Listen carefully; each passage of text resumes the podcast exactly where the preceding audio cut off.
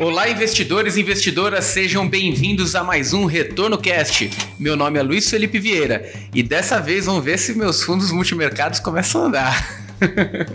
Meu nome é Felipe Medeiros e hoje eu quero descobrir aí se tem alguma estrela que tá fora da minha carteira de fundos ainda. É, é, eu sou Samuel Ponsoni, tô aqui como convidado. Eu sou da XP e, enfim, vamos ver se, se vai sair um, um fio bacana aqui hoje. Bom dia, eu sou Pedro Chese, da SVN, e é muito bom estar aqui de novo com vocês.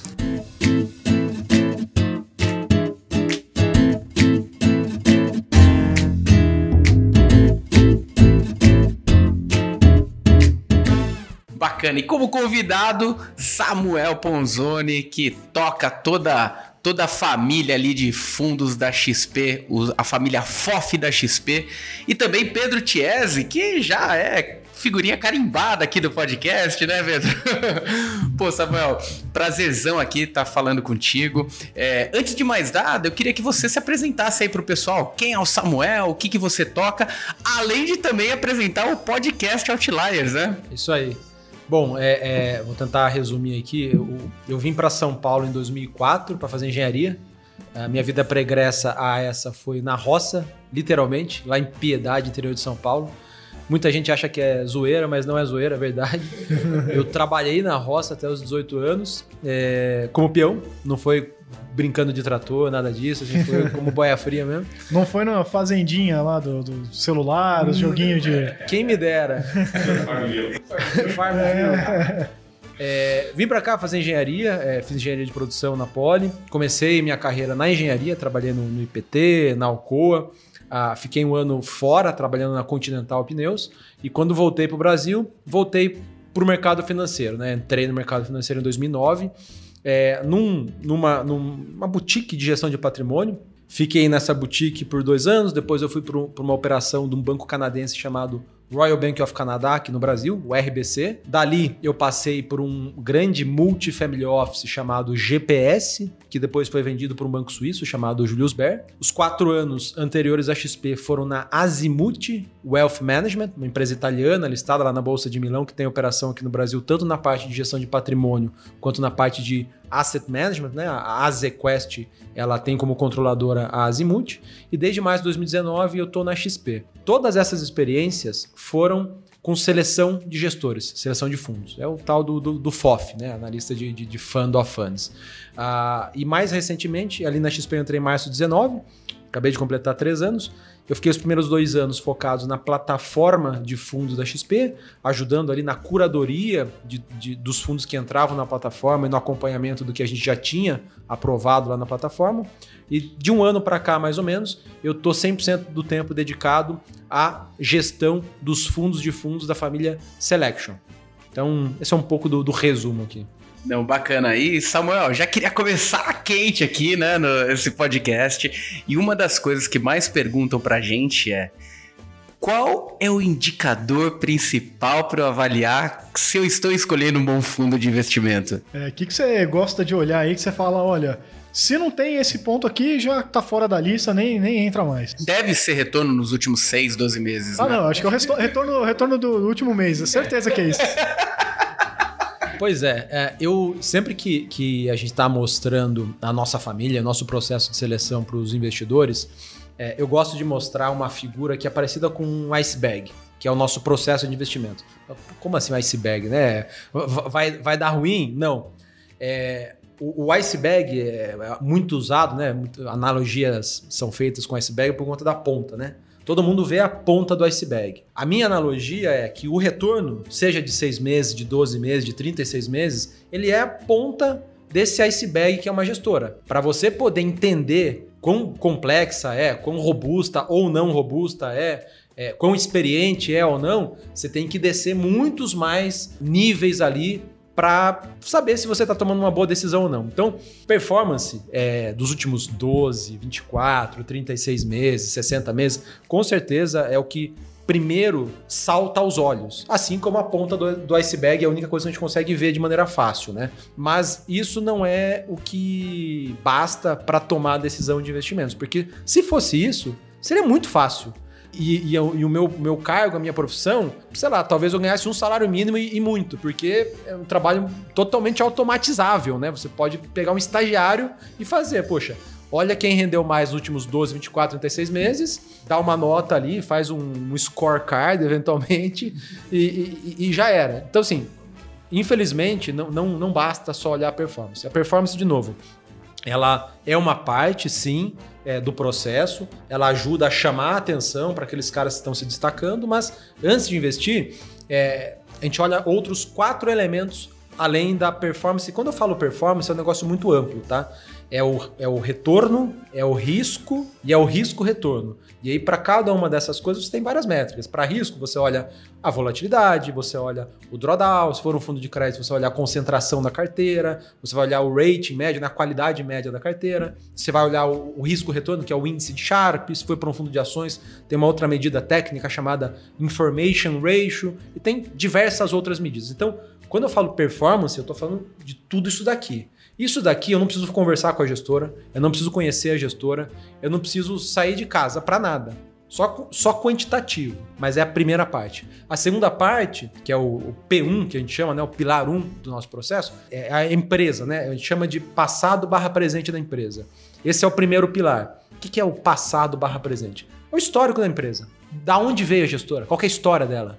Toda empresa, seja a mercearia na esquina, seja a banca do jornal, seja uma empresa de, de, sei lá, uma concessionária de carros, toda empresa tem uma história. Qual é a história da gestora? Quem são as pessoas que montaram, quando que ela surgiu, que tamanho que ela tem em termos de número de pessoas trabalhando, quais são as grandes áreas que ela tem, quais são os tipos de fundos que ela gere, qual é o total de ativos sob gestão, existe área de risco? Sim, não, existe área de compliance? Sim, não, é para inglês ver, não é? Tudo isso é trabalho muito investigativo, um trabalho de detetive ali. Então, esse é o passado. E o presente é a estrutura, né? Qu- Quão robusta é a gestora. Então, esse é o primeiro pilar. O segundo pilar são as pessoas, tá? É, apesar de aparecer em segundo, não quer dizer que ele é mais ou menos importante. Tudo é importante. Quem são as pessoas? Assim, é muito recorrente, né? é, nós, investidores, olharmos para o gestor, para a figura do gestor, o capitão ali do fundo. Mas eu- faço muita analogia de um cirurgião cardíaco. Pensa no melhor cirurgião cardíaco do Brasil, supondo que, que, que seja um homem. Vou fazer de conta que é um homem. Não sei se é um homem, se é uma mulher, mas se tivesse título do melhor cirurgião, suponha que seja um homem, eu tenho certeza absoluta, nem, nem sei se existe esse título, mas de melhor do Brasil. Tenho certeza que esse cara não faz nenhuma cirurgia sozinho. Nenhuma, nenhuma. Tem lá um grupo de enfermeiros, enfermeiras, tem lá os instrumentadores, tem lá provavelmente a pessoa que fica com, com o desfibrilador segurando, caso dê algum problema, vai lá é, atuar. A mesma coisa é para um fundo de um fundo de investimento, seja de crédito, seja um multimercado, seja um fundo de ações, local internacional. Quem é o time? Então, assim, legal que tem um, um gestor, um profissional experiente com 15, 20, 25 anos de mercado. Quem é a equipe que está assessorando esse cara? Então a gente olha a senioridade média dos analistas, gente olha sistemas. Poxa, que sistemas que você usa? Se você vai fazer gestão de um fundo de ações com uma estratégia simples, beleza, você não precisa de tantos sistemas tão parrudos.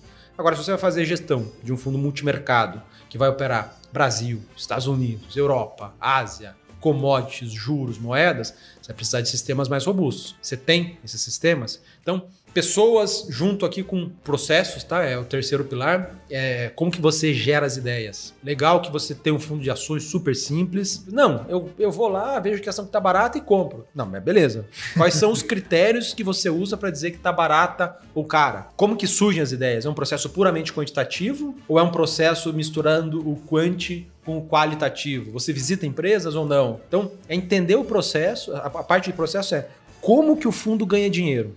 A gente faz essa, essa pergunta simples. Cara, como que o fundo ganha dinheiro? Pode ser um fundo de renda fixa, um fundo multimercado, um fundo de ações, local, internacional, previdência. Como o fundo ganha dinheiro? Então, eu tenho que entender como que o cara ganha dinheiro. Se o projeto daquele, daquele resultado tá claro, né? Putz, às vezes ganhou dinheiro aleatoriamente ou assumindo um risco, né? A, gente já pegou alguns casos ali, né? De ah, coisas simples. Ah, para mim, 150% CDI tá muito bom. Tá, mas e se tiver o risco de duas vezes o Ibovespa para ter 150 do CDI? Faz sentido? Eu- opa, ajustado? Talvez, né? Começa a colocar essas questões no, no, no dia a dia. E, um, e uma das, das questões levantadas aqui, a gente fala sempre, constantemente aqui no nosso podcast, que é a questão qualitativa. E é muito difícil de você trazer esse qualitativo para uma métrica mais quantitativa. Então tem uma relação muito de percepção de quem está no dia a dia, né? Muito de ir lá visitar a casa, entender, falar com o gestor, ver, ver se a conversa do gestor tá falando, tá sendo a mesma conversa daquele café da manhã que você fez com o analista, o gestor não sabe, né?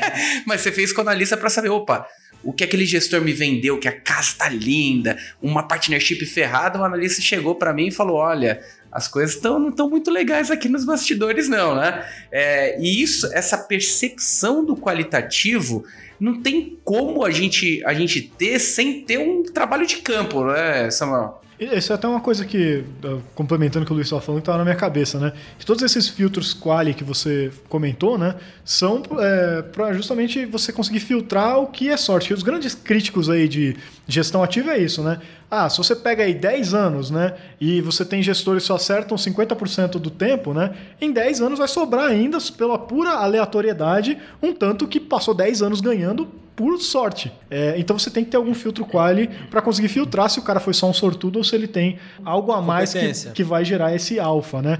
É, e assim, queria que você pudesse entrar um pouquinho mais quais são os fatores, né, desses quali a dizer não, esse cara aqui realmente ou esse time aqui realmente é, tem um trabalho diferenciado que o que ele trouxe de performance aí na, na, história dele não foi apenas a sorte, né? É legal esse ponto que vocês falaram, né? De tentar tirar a aleatoriedade. A gente não consegue eliminar a aleatoriedade. O nosso trabalho é tentar maximizar a probabilidade de dali para frente você ter bons retornos, né? Então pega, poxa, o fundo, sei lá, vou falar um nome aqui, vocês gostam de nomes, né?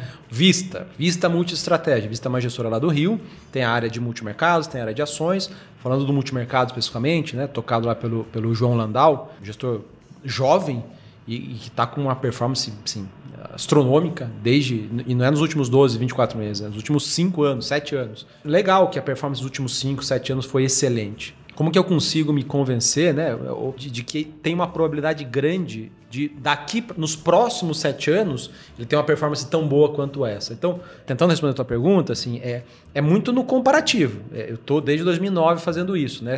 Analisando gestores no começo muito mais júnior, muito mais ingênuo, sendo enrolado pra caramba, acreditando em todos os PowerPoints. É, e ao longo do tempo, quebrando a cara, investindo em fundos que a performance era muito boa, e você investe, né? Tem aquela maldição da primeira boleta, né? Só porque eu aloquei, todo mundo pensa isso, né? só porque eu aloquei, agora eu começou a ir mal. Sempre vai ter um fundo assim na carteira. É muito no relativo. Então, poxa, se você analisou 30 gestoras de ações e você vê ali que na média o time de analistas tem ali uma senioridade de 4, 5 anos e tem cinco analistas, vai? Seis analistas. Aí você vai numa outra casa que a senioridade média dos analistas é de 15 anos, 12 anos. E eles têm 15 analistas, fala, opa, não é só isso, mas, poxa, isso aqui já se destacou. Já dá um cheiro, né? Fora isso, pô, vocês falaram de sociedade, né? Pô, no, o padrão é que o gestor tem lá 60, 70, 80% da, da sociedade da empresa, né? Muito concentrado, uma dificuldade grande de, de, de abrir mão né? Da, da, da, participação societária. E na outra você vê que o, que o principal sócio tem 35%, 30%. Você fala, opa, isso aqui é um negócio diferente, isso aqui parece que é uma sociedade mais oxigenada, mais balanceada, o que isso não garante sucesso, mas é um elemento a mais, um ponto positivo. Vocês falaram de, de, de, processo qualitativo. 80% do que a gente faz ali é qualitativo. E como engenheiro, eu sempre tive dificuldade de, putz, grila, assim, eu queria número, eu queria dar nota para as coisas. Então nós fizemos lá dentro de casa, dentro da XP, para todos esses itens qualitativos, a gente avalia mais de 60 itens qualitativos, nós damos nota de 1 a 5.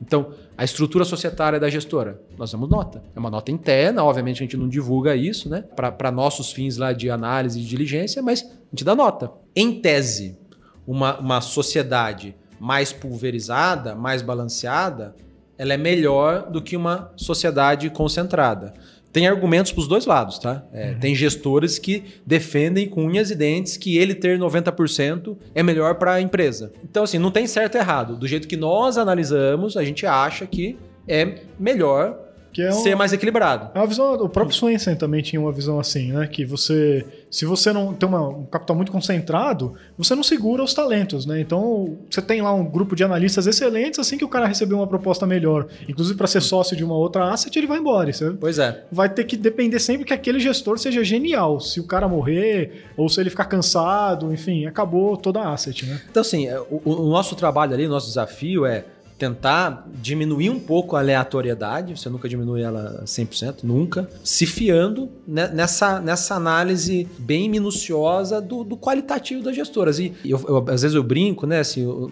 além de analista, a gente é, nós somos detetives. Quais são as principais ferramentas que a gente usa? Google. Tem várias ferramentas pagas lá, tem umas quatro ferramentas que a gente paga, um- algumas delas caras, em dólar, inclusive.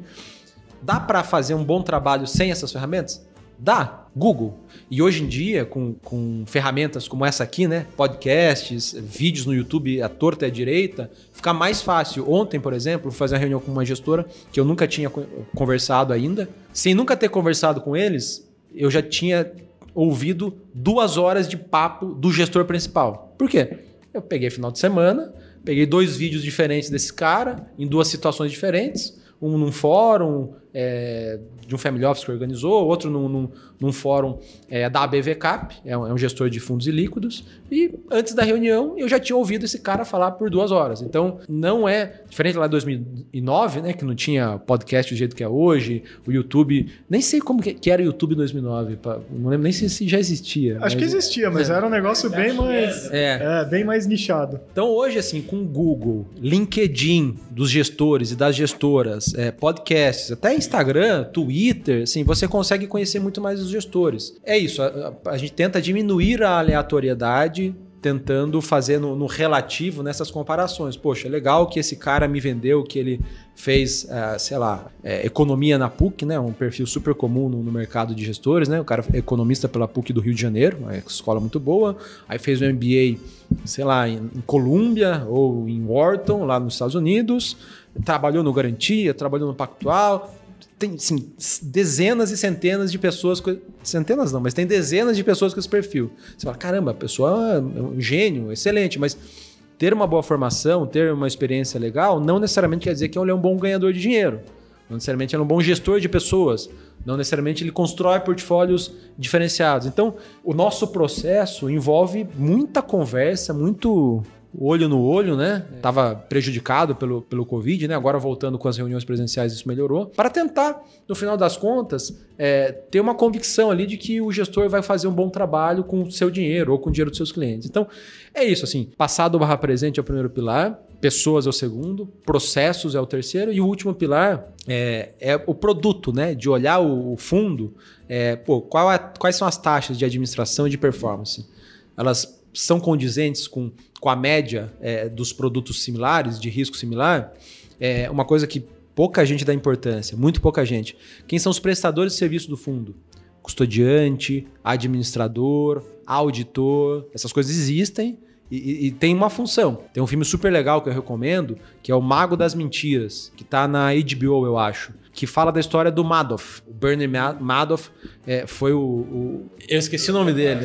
Ele é um, é um ator super, é, super famoso, mas é, conta a história do Madoff, que foi a maior pirâmide financeira da história, 65 bilhões de E os bancos gigantescos operando com ele, né? Sim, o, o private do. Nada contra, tá, pessoal? Mas o private do Goldman Sachs, do, do Morgan Stanley, do Credit Suisse, do UBS, assim, os maiores privates do mundo, super renomados, tiveram prejuízos é, aplicando nos fundos desse cara. E teve vários problemas, tá? Mas um dos problemas que dá para identificar lá. Quem era o custodiante dos fundos dele? Quem era o administrador? Quem era o auditor? Eram todas empresas meio que coligadas a ele. E eram empresas que não prestavam serviço para outros fundos.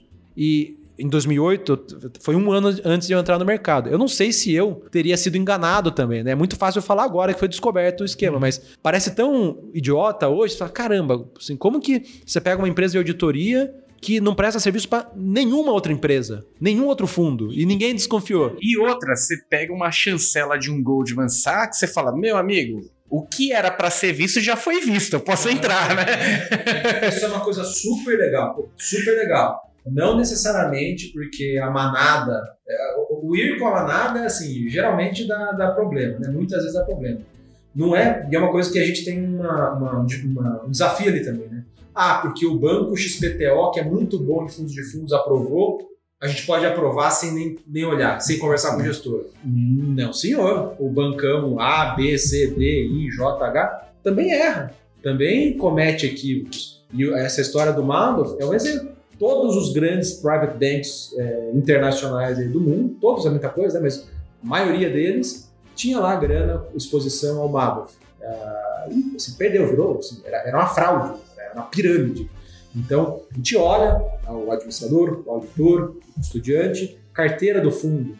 Poxa, é um fundo de ações que a liquidez dele é, por exemplo, vou dar um exemplo bem esdrúxulo aqui, tá? Liquidez D mais 3, paga o resgate em 3 dias, só que ele tem uma carteira concentrada em 10 is- microcaps. E aí o fundo tem, sei lá, 300 milhões de reais de patrimônio. E as ações ali da carteira negociam por dia 100 mil reais. Estou dando um exemplo super, super esticado aqui. Vai dar problema.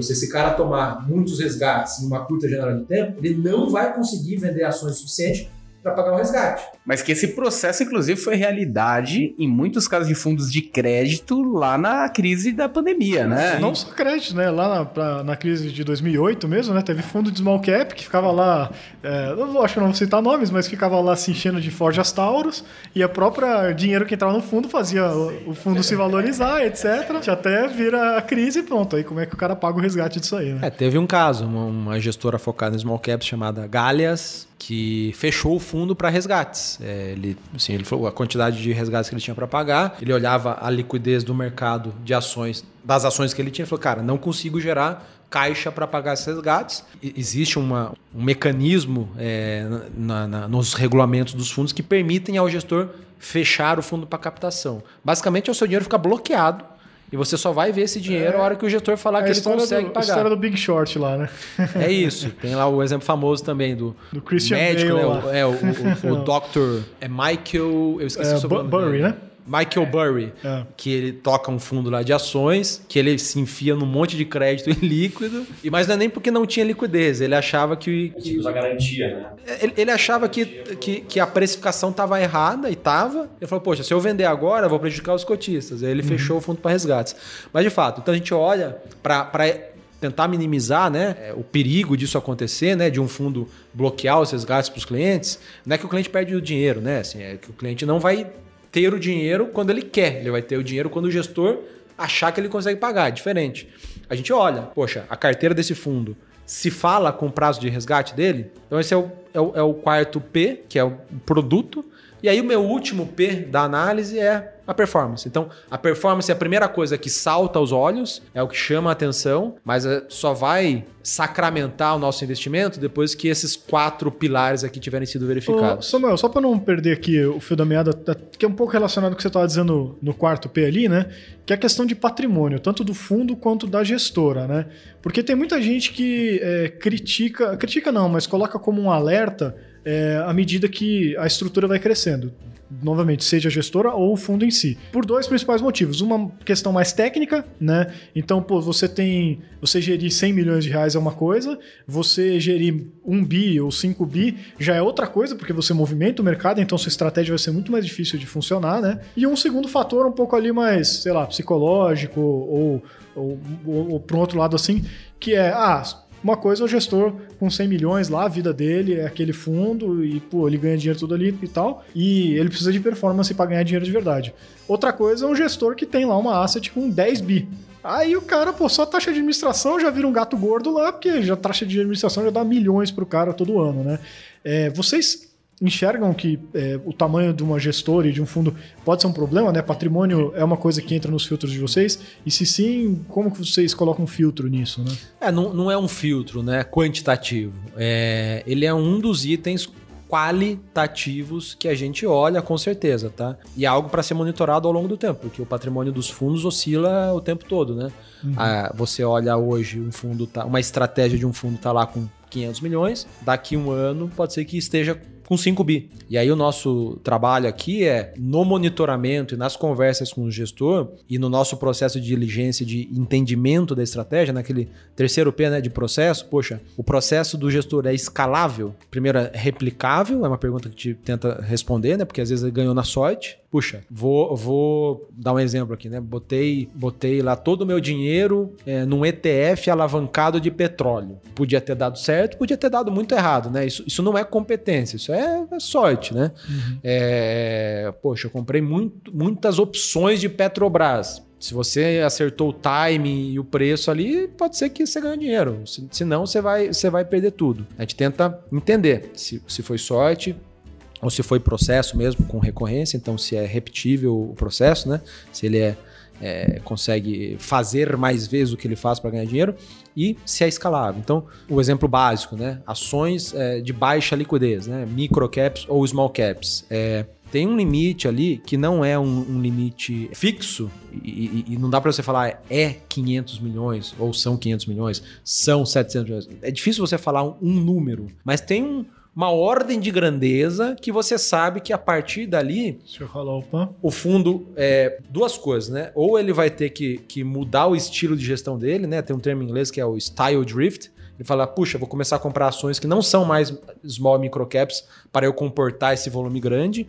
Ou o gestor vai começar a ter concentrações muito grandes que se ele tomar resgate ele não vai conseguir vender a mercado, né? Então, assim, a gente monitora, é, sim. Quanto maior o fundo, de fato, assim, na, na maior parte dos casos. Tem exceções aqui, né? Para fundos que operam mercados muito líquidos, mas na maior parte dos casos, quanto maior o fundo, mais lento ele fica. Uma coisa é você vender um lote de um milhão de reais de Petrobras. Você vai demorar ali poucos segundos. E, sim, sem impactar muito o preço do mercado, ou quase nada. Outra coisa é você vender um lote de 10 milhões de reais. Outra coisa é você vender um lote de 100 milhões de reais. Você impacta o preço, você demora mais para executar. Uh, e o, mer o, mercado brasileiro, principalmente, que ele é relativamente pequeno, embora a gente ache que ele é grande, ele é pequeno, você começa a, a. Os concorrentes começam a ver os seus movimentos. E você perde ali o seu diferencial estratégico de se movimentar. Você não anda sozinho antes. mais. Você não anda sozinho, seja no mercado de, de, juros, seja no mercado de títulos públicos como a NTNB, né, o Tesouro IPCA, seja no, no mercado de crédito. Você fala, hum, a debenture, sei lá, da, da MRV, pô, tá tendo uma força vendedora aqui há uma semana. As pessoas são inteligentes, elas conseguem fazer lá um mapeamento. Hum, só tem três fundos aqui no mercado que tem essa debenture. E um deles está tomando resgate. Aí liga as pontas, é o fulano de tal que está vendendo. Uhum. Então, assim, o mercado, entre aspas, né, os agentes do mercado podem eventualmente até tentar boicotar esse gestor. Quando um fundo fica grande demais, se é uma estratégia com pouca liquidez, se o cara passou do, do, do limite ideal, pode ser um risco para a performance. E aí, do nosso lado aqui, o que a gente faz é questionar o gestor assim de maneira incisiva, antes, conta, antes né? dele bater o limite, falou, cara, conversa inicial. Tá começando você com fundo de ações, você tá lá com 10 milhões de reais. Para sua estratégia, qual que é o limite que você acha que você consegue fazer gestão sem impactar os retornos. O gestor vai me dar esse número. Eu uso o Evernote desde dezembro de 2013. Para quem não usa, eu recomendo. É um aplicativo de anotações e eu tenho desde dezembro de 2013, todas as notas de todas as minhas reuniões com gestores aqui, ó, na palma da mão, no celular. Eu tenho aqui. Celular valioso esse aí, meu. É, não é nem no celular, porque é online, né? Uhum. Eu tenho 2.916 notas de reunião com Nossa. gestores. Então, assim, eu vou falar com um cara cinco anos depois, eu falo, mas então, quando você começou, cinco anos atrás, você falou que com 500 milhões você ia fechar e nunca mais ia abrir. O que aconteceu que você tá com 4 bi agora? Engordou Não, veja bem, o mercado... Mudou. Tem, é. tem justificativas, né? Sim, sim, sim. tem que acompanhar a evolução da história da gestora. Às vezes, casa a, a justificativa. Às vezes não. E, e, aí, quando não casa a justificativa, se nós somos investidores, a decisão ali é, pô, legal, mas daqui para frente, pô, prefiro te acompanhar de fora. Pô, e pra vocês deve ser um trabalhão isso, porque a XP hoje é gigantesca. Então, na hora que vocês vão fazer uma alocação ali, é bilhões, provavelmente, né? Cara, assim, eu, eu, adoraria. A nossa área ali, né, de fundos de fundos, ainda não é bilhões. Mas suponha que fosse. É, suponha que fosse bilhões. Tanto essa pergunta é legal, né? Tanto para você entrar num gestor quanto para sair, o que, que a gente costuma fazer, né? É de conversar com o gestor. Poxa, ó, eu tenho aqui um volume de, vou falar um número aqui aleatório, 100 milhões de reais para colocar na tua estratégia. É, como que você, gestor, prefere que eu faça? Quer que eu pique essa boleta em 10 boletas semanais? Ou em duas semanais? Ou uma por mês?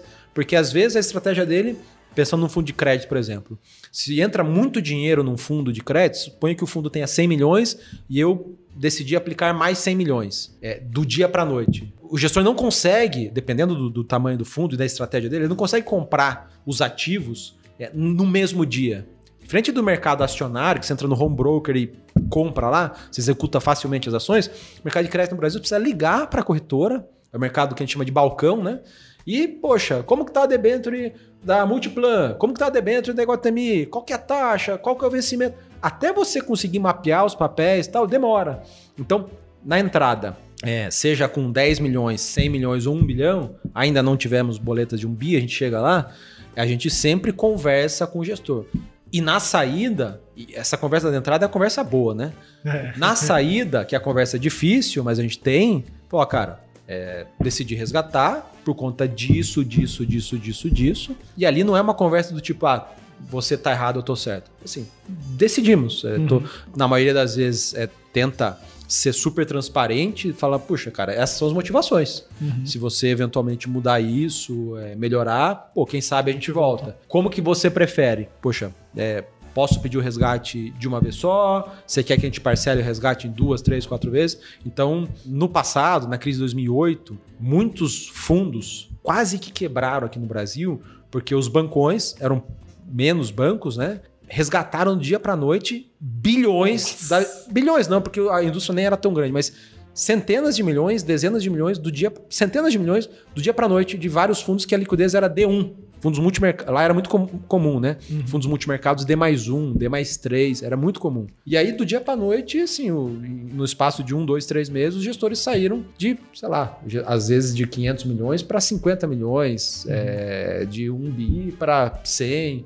E aí você bota em risco a gestora, uhum. e a gestora acabar. Então a gente, obviamente, se preocupa de causar o mínimo é, é, efeito né, colateral ali nas gestoras, tanto na entrada quanto na saída, conversando, sendo muito transparente, tá? Então, nós temos esse trabalho adicional aí de, de poder impactar ali a gestora positivamente ou negativamente. Esse, esse tema é importante, é, até porque o no, nosso mercado ele é muito mais restrito do que, por exemplo, a gente trabalhar, operar nos Estados Unidos, né?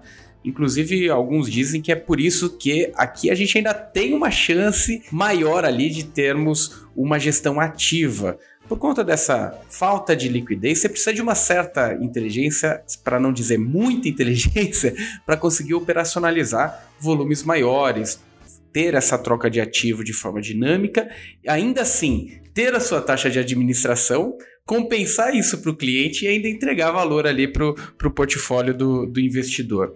É, e vocês também, já faz algum tempo, têm a estratégia internacional. Como que você enxerga a análise de gestão ativa no portfólio internacional? E, e se a gente se existe isso mesmo, né? Aquela pressão do mercado. Cara, mercado muito líquido, vai para mercado, não vai para gestão ativa que você pode, pode se complicar ali no retorno do, do teu portfólio. Essa questão da gestão ativa versus passiva, né? Fundos ativos versus fundos passivos, é, lá fora os ETFs, né? Aqui no Brasil tá, tá ficando cada vez mais popular, mas ainda engatinha. Geralmente, os ETFs, eles são competidores mais é, melhores, né? Ou mais fortes em mercados muito cobertos, né? muito arbitrados. Por exemplo, pô, a renda fixa a investment grade nos Estados Unidos, que é aqueles títulos de baixo risco. Sim, você tem geralmente as taxas que, que, que, esses títulos pagam lá, por exemplo, a debenture da Procter Gamble, a debenture da Unilever, da, do Google, paga, sei lá, eu nem sei qual que é a taxa, 1% ao ano, 2% ao ano, é muito pouco, tá? O gestor que vai muito bem, ele dá 2,5 contra 2, 2,25 é contra 2. Então tem muito pouco para ganhar. Geralmente nesses mercados você usar mais ETFs te ajuda mesmo. Mesmo no mercado de ações americano, é, você tem vários gestores que conseguem outperformar o índice, né? É, vencer o índice ali em janelas longas, mas é um mercado muito mais aguerrido. Nos últimos 10 anos, acho que menos de um terço dos gestores conseguiu bater o S&P. Foi um, foi um período que, que as empresas de crescimento, né, de growth, é, tiveram um, um, desempenho muito melhor do que o resto, né? É, são aquelas empresas que os gestores tradicionais achavam caras, porque os múltiplos é, aos quais elas eram negociadas eram muito altos, e as empresas chamadas de valor, né, as, as mais, entre aspas, baratas, é, continuaram baratas. Então foi, foi uma década super desafiadora para os gestores. É, o, aquele relatório Spiva né, da S&P mesmo, eles geralmente pegam acho que 10 anos para trás mesmo, e para fundos acho que de large cap e tal, é 90% não supera o índice. Pois é. É, assim, eu, tenho esse, esse, esse, número mais genérico aqui, né? Que assim, é, é no, no, máximo um terço, mas é, é, é mais para 20% e 10% mesmo que bateram. Então, nesses mercados mais arbitrados, de fato, a competição é mais aguerrida. É, quando a gente vem para países como o Brasil, assim, a dispersão de retornos é muito maior. É, nos últimos seis meses, especificamente, os gestores sofreram para bater o índice aqui. Poucos gestores bateram o índice Bovespa. É, pouquíssimos, tá? Por conta do índice Bovespa ter uma presença grande de Petro e Vale, basicamente. Uhum. Petro e Vale é, se beneficiaram dessa alta das commodities e poucos gestores tinham tanto peso a Petro e Vale. Mas, se você estende para janelas mais longas, os gestores, sim, via de regra, conseguem bater o Ibovespa com mais facilidade. Então, no Brasil, eu acho que essa. Isso para o Ibovespa e aí você vai para multimercados. Olha agora, nesse primeiro trimestre aqui, 2022, os multimercados ali na média subiram algo entre 5% e 6%. Né? Se pegar aquele índice IHFA, subiu mais de 6% no trimestre. Em 12 meses está bem, 24 meses está bem, 36 meses está bem. Tem, tem retornos para se extrair. No mercado de crédito, a gente não tem aqui opções é, de, de, de fundos passivos ainda. A JGP até estuda ter um, lançar um ETF de crédito. É, o, Alexandre Miller, que é o gestor lá, está com esse projeto há algum tempo, em algum momento talvez saia, mas não tem. Então aqui no Brasil, acho que essa é uma discussão que, que é válida, é, mas eu particularmente acho que tem muito espaço para os gestores ativos ainda. Lá fora, né, o que, que a gente faz no, no, no espaço do internacional? O principal veículo que nós temos se chama Selection Multimercado Internacional e ele é um, uma cesta de renda fixa internacional, multimercados internacionais e renda variável, ações internacionais. Os multimercados seriam os hedge funds. Como se fossem os hedge funds, é, o hedge fund lá, lá fora, né, os, os tradicionais, ficaram conhecidos, geralmente eles têm termos de liquidez muito ruins, por exemplo, resgate em D mais 180, D mais 360, as cotas são divulgadas a cada mês ou a cada trimestre, uhum. o gestor não abre a carteira, o cara não manda carta mensal. Essa figura é, do hedge fund raiz. Uhum. É, o que a gente investe são os. No o... estilo Billions, né? Aquela. Exatamente. Tirando a parte sensacionalista lá, mas é isso. É, inclusive, o Billions é, é baseado num, num, hedge fund. É, é, famoso lá, o Point 72. Um gestor polêmico que, que tinha casos de insider trading e por aí vai. É, eu acho que é o Point 72, agora eu não sei se eu tô, tô falando besteira aqui. Mas de qualquer maneira, o que a gente investe são as versões líquidas dos hedge funds, tá? São os, são os fundos que têm divulgação de cota diária, é, geralmente os gestores mandam uma carta mensal, prestam ali é, contas para gente, tá? Então, uhum. é isso. Mas o que, que foi o nosso objetivo aqui quando a gente lançou essa carteira, né? Que é o principal veículo. É, poxa, hoje o investidor, hoje, quando a gente lançou há dois anos atrás, né? Falou, poxa, tem quase nada de internacional. E quando eu olhava os nomes das gestoras lá fora, os materiais em inglês, difícil acesso. Puxa vida, onde eu aloco, né? Essa discussão do passivo versus ativo. Caramba, como montar uma carteira de fundos internacionais? A gente falou, poxa, vamos montar aqui um portfólio para quem não tem nada ter uma alternativa, ter uma opção. Ah, então foi esse nosso objetivo de primordialmente dar aos clientes, aos investidores, uma alternativa de exposição internacional sem se preocupar, sem precisar se preocupar com quanto que eu vou ter de renda fixa, quanto que eu vou ter de multimercados, quanto que eu vou ter de bolsa. Dentro da renda fixa, eu vou ter mais ou menos high yield, mais ou menos investment grade, mais ou menos mercados emergentes, mais ou menos América Latina. Na parte de bolsa, pô, tenho fundo de ações direto em China, sim ou não? Tenho fundo de ações de mercados emergentes, sim ou não?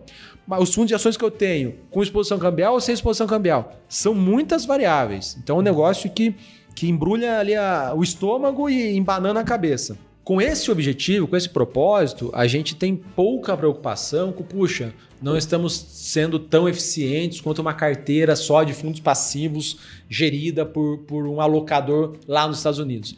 Essa não foi a nossa primeira preocupação, embora, obviamente, a gente queira ter uma carteira eficiente. Até se a gente olhar aqui no, no, no ano, né? Tudo lá fora cai, renda fixa cai, as ações caem. Se a gente olha alguns concorrentes, que eu não vou falar o nome, essas cestas de fundos estão caindo ali entre 15% e 20% no ano. A nossa cesta está caindo ali 4, 4 4,5% mais ou menos. É ruim, a gente está tá, tá descontente, né? Mas, sim, estamos conseguindo fazer um, um balanceamento que está ajudando a mitigar um pouco das perdas. E nos veículos específicos de renda fixa global, renda variável global e multimercados global, porque a gente tem também esses focados, sim, está com relativamente pouco histórico, mas a pretensão é bater os principais índices de mercado. É difícil, vale a pena, não vale a pena? Olhando os últimos 10 anos para ações nos Estados Unidos, por exemplo, né? Você fala, puxa, não valeu a pena é, montar uma cesta de gestores ativos. Não dá para rebater isso. É, é, numérico, né? Não vou aqui distorcer a verdade, os números. Por outro lado, quando eu olho os próximos 10 anos, eu tenho uma convicção grande de que um, um time de, às vezes, 20, 30, 40 analistas barra gestores vai ser mais competente do que simplesmente um, um algoritmo que vai replicar um índice ali passivo. Então, assim, é, é, muito de crença, tá? Eu conheço outros profissionais ótimos aqui no Brasil que advogam o contrário e dão lá argumentos. Então, por todo esse trabalho que a gente faz de, de, de, de entrevistar o gestor, de entender o processo, entender sistemas, muitos gestores estão se munindo de sistemas de inteligência artificial, de algoritmos, para serem ferramentas na gestão ativa. Não é que eles estão virando totalmente quantitativos, mas estão tendo mais ferramentas. Aquele, aquele contexto mais de uma, uma análise meio friconômicas, né? Olhando indicadores que não chegam a 10 milhões de pessoas, né? Quando você pega um balanço que chega em 10 milhões de pessoas, a, chance de estar no preço é maior do que aquele lá que chega em 100 pessoas, né? É, então, acho que é uma, a gente discute bastante isso aqui no, no podcast, com o qual que é a via é, mais assertivo, não, mas uma coisa que você trouxe que é interessante é, é, não faz muito tempo que aqui no Brasil a gente fala de diversificação internacional, até porque era muito difícil a gente fazer com, com pouco patrimônio essa alocação internacional. Nem tinha tantas né? opções, né? A XP, várias outras plataformas vieram a reboque, mas não é só porque eu estou na XP, né? Mas mérito seja dado, a XP trouxe muitas opções. Principalmente dos grandes fundos internacionais. Dos grandes gestores, exatamente. Abriu um caminho realmente impressionante só que a, a gente ainda tá no processo de engatinhar. Por quê? Aqui as pessoas já, já saíram do bancarizado, já foram, já experimentaram as corretoras, já começam a enxergar a carteira diversificada. Ah, sei o, a minha proporção de renda fixa, sei minha proporção de multimercado, sei minha proporção de renda variável. Só que me parece que quando ela traz esse contexto internacional, parece que ela coloca tudo no mesmo bloco. Ah, é investimento internacional. seja, seja ações China, ações Estados Unidos, renda fixa Estados Unidos. Argentina. É, Argentina. É, ah, ah, não, essa é a minha. 30% do meu patrimônio tá internacional. Para onde vai? Não, é, tá lá no internacional. E às vezes esse contexto de trazer já um balanço, né? Poxa, eu estou abrindo a possibilidade de acessar algo que já vem com essa diversificação, sem você precisar. No, mesmo processo que você usa aqui no Brasil de colocar renda fixa, multimercado, renda variável, eu já estou colocando para você. Você não precisa ficar olhando qual, qual é a casa de gestão que faz isso, faz X, faz Y. Talvez esse, esse start, né? Então, imaginar o cara que está tá começando uma alocação, faça mais sentido para uma diversificação de portfólio, né, Samuel? É, esse, essa foi a nossa proposta, de fato, assim, é tentar simplificar um pouco a vida. Já que a gente falou da, da estrutura internacional, é, hoje são, são quantos da família Selection que, que você toca, hein, Samuel? Vamos lá, a família Selection, é, de novo, né, são fundos de fundos que tem o objetivo de simplificar a vida do investidor que não tem tempo ou não tem vontade de se aprofundar nessa diligência ali, nessa pesquisa, nessa investigação é, dos melhores fundos. Nós temos quatro grandes famílias é, de, de, de, fundos selection. Tá? Tem uma família na parte de renda fixa Brasil, e ali nós temos quatro alternativas, tá? desde o veículo mais é, conservador, que é o Selection RF Light, até o mais arrojado, que o nome dele é RF High Yield. Ah, nós temos mais quatro veículos na parte de multimercados, que Começa ali com um moderado chamado Selection Multimercado, o nome super simples, Selection FIC Multimercado, ao mais arrojado que é o Selection Multimercado Plus, nome nada criativo aqui, né? Mas ele é o mais arrojado. Nós temos mais três veículos na parte de ações Brasil. É, tem um ali que dentro do universo de renda variável é um pouco mais conservador, que é o Selection Long Bias. Tem esses fundos que, que, que podem fazer proteções na carteira, né? Estratégia Long Bias. E o Selection Ações, que é o Ações Puro, é até uma das maiores posições. Uma das maiores, não, a maior posição hoje é o Dynamo Cougar, o. Dynamo Cougar, Caramba. é a maior exposição. Tem lá o Esquadra Longoni, Bogari, sim, casas excelentes. Ah, essa é a, a terceira vertente. E nós temos a, a, a linha de fundos internacionais. Então, o principal deles é as- esse blend, né? essa cesta, que é o Selection Multi Internacional, para quem quer comprar o combo balanceado e todo mês a gente está ali ajustando, todo mês sem exceção, né? Às vezes a gente faz no intramês também. Ah, e aí tem, para quem quiser montar o seu combo de internacional, tem o RF Global, só fundos de renda fixa internacionais, tem o Multimercado Global, só fundos multimercados globais, e o Ações Globais em duas versões, com exposição ao dólar e sem exposição ao dólar. Então, são quatro vertentes com um monte de, de veículos. E o que, que é a ideia aqui? Que o investidor possa usar como se fosse peças de Lego.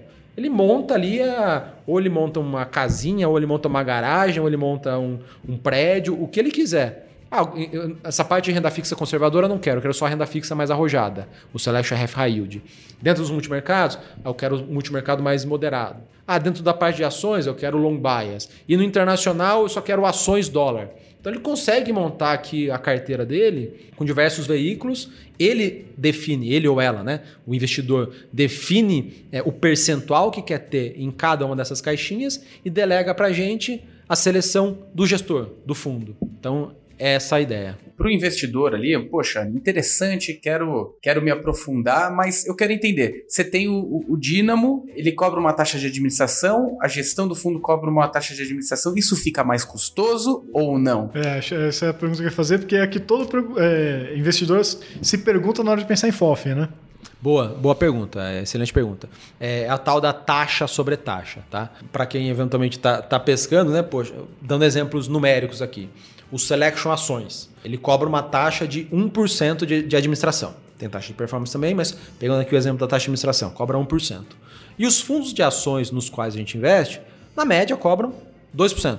Então a conta simples é, poxa, então se eu investir no, no, no, no Selection Ações, eu estou pagando 1% do Selection mais 2 dos fundos, tá dando 3 no total. Puxa, muito caro. Não é essa a conta.